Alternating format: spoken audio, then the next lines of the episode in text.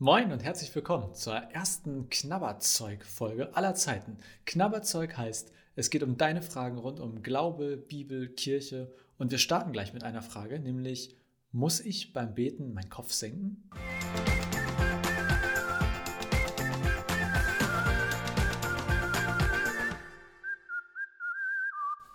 Muss ich beim Beten meinen Kopf senken? Das ist eine sehr gute Frage. Ich glaube, dass die Frage daher gekommen ist, dass meistens, wenn man in Kirchen geht, dann sieht man ja beim Beten irgendwie Hände falten, Augen schließen, Kopf senken. So diese drei Schritte. Und ich möchte gleich sagen, ich finde die nicht falsch und nicht verkehrt. Ich mache das auch häufig so. Dann dahinter stehen für mich sozusagen Symbole oder steht etwas, was ich erstmal gut finde. Wenn ich meine Augen schließe, dann bin ich ganz bei mir und konzentriere mich. Wenn ich meine Hände falte, dann sage ich, so Gott, jetzt geht es quasi darum, nicht, dass ich was tue, sondern dass du etwas tust.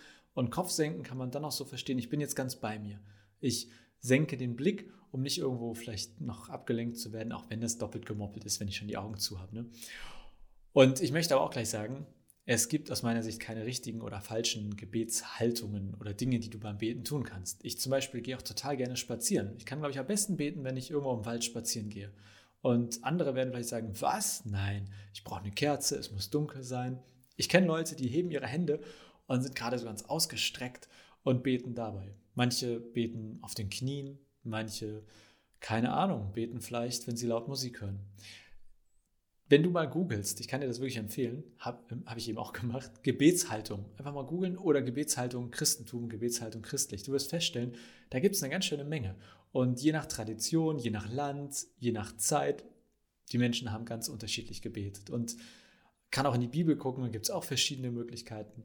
Man kann kurz sagen, es gibt kein richtig und falsch, aber es gibt Dinge, die dir helfen beim Beten und Dinge, die dir vielleicht nicht helfen beim Beten. Und wenn dir hilft, die Hände zu falten oder die Augen zu schließen, den Kopf zu senken, super. Wenn dich das eher ablenkt und sich das nicht richtig anfühlt, dann lass es sein.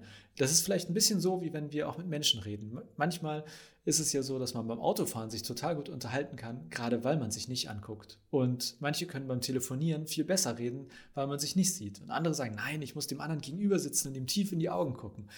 Und so wie es ganz unterschiedliche Haltungen gibt oder Arten, wie wir Gespräche führen, so ist es, glaube ich, auch bei den Gesprächen mit Gott.